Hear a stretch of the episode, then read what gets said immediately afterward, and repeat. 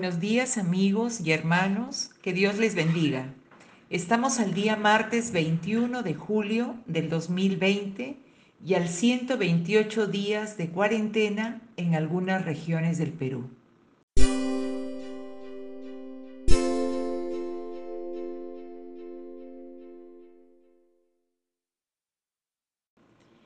En esta ocasión vamos a hacer una breve reflexión sobre el Evangelio de San Juan, capítulo 11, versículos del 1 en adelante.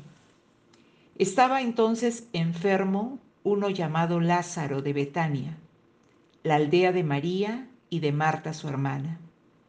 María, cuyo hermano Lázaro estaba enfermo, fue la que ungió al Señor con perfume y le enjugó los pies con sus cabellos. Enviaron pues las hermanas para decir a Jesús, Señor, he aquí el que amas está enfermo. Oyéndolo Jesús dijo, Esta enfermedad no es para muerte, sino para la gloria de Dios, para que el Hijo de Dios sea glorificado por ella. Y amaba Jesús a Marta, a su hermana y a Lázaro. Cuando oyó, pues, que estaba enfermo, se quedó dos días más en el lugar donde estaba. Luego, después de esto, dijo a los discípulos, vamos a Judea otra vez. Le dijeron los discípulos, rabí, ahora procuraban los judíos apedrearte. ¿Y otra vez vas allá?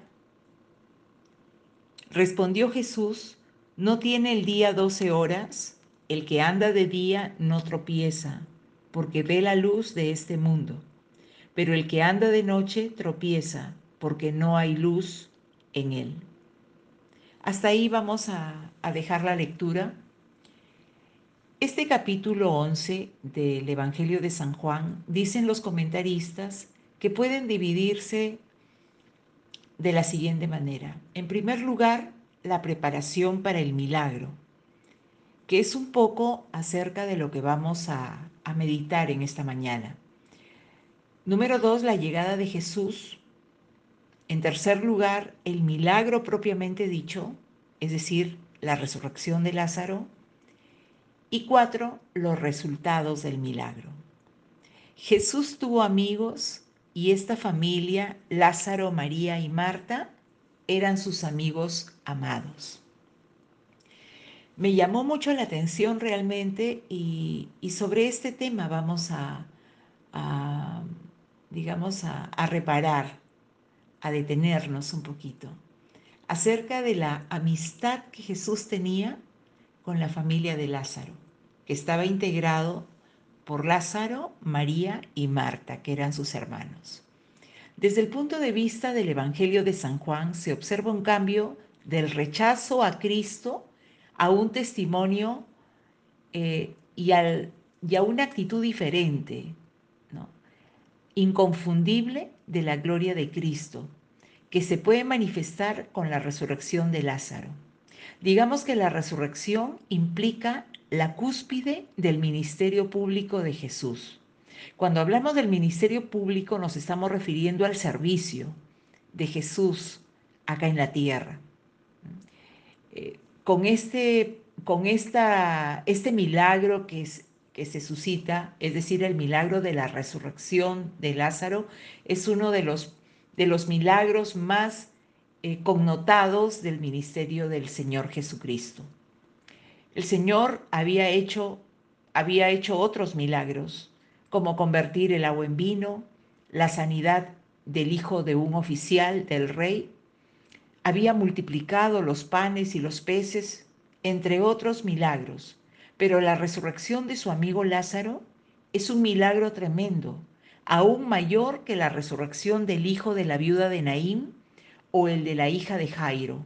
Lo que distingue la resurrección de Lázaro con respecto a las otras es que a Lázaro lo resucitó el Señor Jesús después de cuatro días de haber muerto, por lo cual el proceso de descomposición estaba avanzado en el cuerpo de Lázaro. En el, mismo Evangelio capítulo 11, en el versículo 39, Jesús dijo, quitad la piedra. Y Marta, la hermana del que había muerto, es decir, de Lázaro, le dijo, Señor, ya hiede, porque hace cuatro días que murió. Entonces, esto marca la distinción entre la muerte de Lázaro y, eh, perdón, la resurrección de Lázaro y la resurrección del hijo de la viuda o de la hija de Jairo. Además, dicen los comentaristas bíblicos que desde el inicio del capítulo 11, Jesús ya se dispone a enfrentar la cruz. Se dice que una semana antes de la crucifixión, Jesús pasó allí un tiempo considerable con sus amigos, Lázaro, María y Marta. Debemos entender, por lo tanto, que había una gran amistad. Sin duda, esto a mí me parece realmente un aspecto muy, muy bonito, muy hermoso de este texto que estamos meditando, puesto que Jesús caminaba ya hacia la cruz, era, se acercaba el día de su muerte, el día de la crucifixión, pero Él se detiene en, esta, en este hogar, en esta familia. Esta familia eh, obviamente fue una familia que le dio acogida a Jesús en más de una oportunidad. El versículo 1 nos dice que estaba entonces enfermo uno llamado Lázaro de Betania, la aldea de María y de Marta, su hermana. Eh, Lázaro entonces ya estaba enfermo. Y, y, por qué es importante también este aspecto, resaltarlo? Porque Lázaro, como amigo de Jesús, y la gente del entorno de Jesús eh, sufrió, padeció o enfrentó situaciones que nos toca vivir a todos. Por ejemplo, la enfermedad. La enfermedad, ¿a quién no le toca la puerta? De alguna manera u otra, en algún momento de la vida, eh, todos somos susceptibles de una enfermedad. Y en este caso fue Lázaro, el amigo de Jesús. Es decir, por mucha amistad que hubiera entre la familia de Lázaro y Jesús, no significa que los hizo inmune a sufrir algún tipo de prueba o de enfermedad. Esto nos, nos lleva a entender que los creyentes también pasamos situaciones difíciles como por ejemplo la enfermedad. Continuamos. María, cuyo hermano Lázaro estaba enfermo, fue la que ungió al Señor con perfume y le enjugó los pies con sus cabellos. Qué hermoso acto realmente de María, la hermana de Lázaro. María entendemos que es una mujer siempre dispuesta a oír a Jesús, una mujer eh, muy cuidadosa en la atención también a Jesús. Ella era hermana de Lázaro, pero también la Biblia señala a María como aquella mujer que ungió al Señor con perfume y le enjugó los pies con sus cabellos. Qué delicadeza realmente, porque tuvo, yo creo que este acto es un acto de cariño, un acto de amor, un acto de respeto, eh, un acto muy delicado y muy humilde el que tiene María hacia el Maestro, hacia Jesús. ¿Qué cosa es enjugar? Enjugar significa quitar la humedad superficial de algo absorbiéndola con un paño o una esponja. En este caso, ella había, había ungido al Señor con perfume y le enjugó, es decir, quitó la humedad, absorbió la humedad de sus pies con sus cabellos. Es decir, denota un acto de mucha entrega hacia Jesús de parte de María, de amor, de atención, de adoración, diría yo, de parte de María, la hermana de Lázaro. Con estos, eh, digamos, deteniéndonos en estos aspectos, podemos sacar, ir sacando nuestra propia conclusión de cuánto cariño, del amor que generaba, que se generaba en el seno familiar de María, Lázaro y Marta con respecto al Señor Jesús, con respecto al Maestro. Jesús fue tratado de una manera muy especial por esta familia. Versículo 3, enviaron pues las hermanas para decir a Jesús, Señor, he aquí el que amas está enfermo. En esa amistad, en esa, en esa, en esa, en ese amor, en esa familiaridad, en esa amistad que se había, eh, eh, digamos, generado en el vínculo cariñoso, afectivo, entre Jesús, Marta, María y Lázaro, en el momento que entró la necesidad a esa familia por la enfermedad de Lázaro, estas mujeres, estas hermanas, lo primero que hacen es enviar un mensaje a Jesús para decirle, Señor, he aquí el que amas está enfermo. Por otro lado, el mensaje tiene una connotación muy especial, porque dice, se refieren de la siguiente manera, Señor, he aquí el que amas está enfermo. ¿Cuántos de nosotros podemos decir, llegado el momento de la necesidad, y mandar un mensaje de esta naturaleza al Señor Jesús. Y decirle, Señor, he aquí el que amas. Tal vez pueda ser un miembro de su familia o tal vez sea usted misma. Que en ese cariño, en esa convicción del amor que Dios tiene para usted, pueda decirle en oración, Señor, he aquí la que amas está enferma o el que amas está enfermo. Cuando su hermano se agravó, María y Marta acudieron a Jesús pidiendo ayuda. Estas hermanas, esta familia tenía fe en Jesús.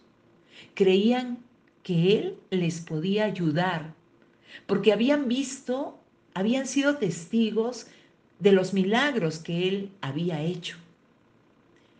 Y nosotros no debemos dudar de que el Señor Jesús pueda ayudarnos cualquiera sea el problema o la necesidad que podemos pasar, podamos pasar en algún momento, en algún determinado momento. Continuamos con la lectura. Oyéndolo Jesús dijo, esta enfermedad no es para muerte, sino para la gloria de Dios, para que el Hijo de Dios sea glorificado por ella. Cuando Jesús entonces escuchó el mensaje que, les había, que le habían enviado Marta y María, Jesús dijo, oyéndolo, dice la Biblia, Jesús dijo, y este énfasis también en oyéndolo Jesús dijo, porque Jesús escucha nuestros pedidos, nuestras demandas, nuestra oración. Ellas enviaron un mensaje. Y Jesús, dice la Biblia, oyó el mensaje. Y esa es la confianza que debemos tener también nosotros, que cuando nosotros le enviamos un mensaje al Señor a través de la oración, dice la Biblia que Él lo oye. Además dijo, esto significa que Jesús responde, que Jesús en aquel momento y a estas hermanas, Jesús les respondió. Él dijo, esta enfermedad no es para muerte, sino para la gloria de Dios, para que el Hijo de Dios sea glorificado por ella. Esta respuesta es una demostración que los, acerca de los propósitos de Dios. Dios es un Dios de propósitos. Y eh, Lázaro iba a ser resucitado. Por eso es que aquí Jesús le dice, esta enfermedad no es para muerte, sino para la gloria de Dios, para que el Hijo de Dios sea glorificado por ella, porque venía semejante milagro como era la resurrección de Lázaro después de cuatro días cuando el cuerpo ya estaba descomponiéndose, ya estaba en descomposición. De tal manera que cuando Jesús dice que esta enfermedad no es para, la, para muerte, sino para la gloria de Dios y para que el Hijo de Dios sea glorificado, es porque algo iba a ser el Señor. Y porque Dios es un Dios de propósitos, como repito. Y pueden haber circunstancias difíciles, como enfermedad o como problemas diversos pero Dios siempre tiene un propósito. El creyente, el, creyente en Dios puede sacar buenas cosas de una situación adversa o una situación mala. En Romanos capítulo 8, versículo 28 dice la Biblia, ahora bien, sabemos que Dios dispone todas las cosas para el bien de quienes lo aman los que han sido llamados de acuerdo con su propósito. Qué hermoso texto. Porque, como dice la Biblia, sabemos que Dios dispone todas las cosas para el bien de quienes lo aman. ¿Y cómo es verdad esto? Que de una situación adversa, de una situación mala, puede transformarse en una situación de mucha bendición para la vida del creyente. Cuando vienen las dificultades, a veces lo que hacemos es protestar tal vez o murmurar o finalmente culpar a Dios. No debemos hacer eso. Más bien veamos en esos problemas la oportunidad de honrar a Dios. Ellas lo hicieron y esto pasó en este hogar, en esta familia. Si nosotros leemos todo el texto, pero lo hermoso que tenemos aquí es que efectivamente Dios se glorificó grandemente en esta oportunidad.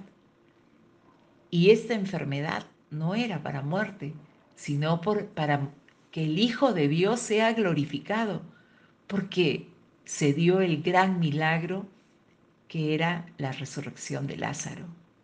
Y amaba Jesús a Marta, a su hermana y, y a Lázaro. Jesús amaba a esta familia y a menudo las visitaba. Conocía su dolor. Aún él no respondió enseguida, Jesús se demoró un poquito antes de, volver, de ir a casa de esta familia, pero lo hizo con un propósito. Jesús, cuando oyó de que Lázaro estaba enfermo, se quedó dos días más en el lugar donde estaba, pero su tardanza tuvo un propósito.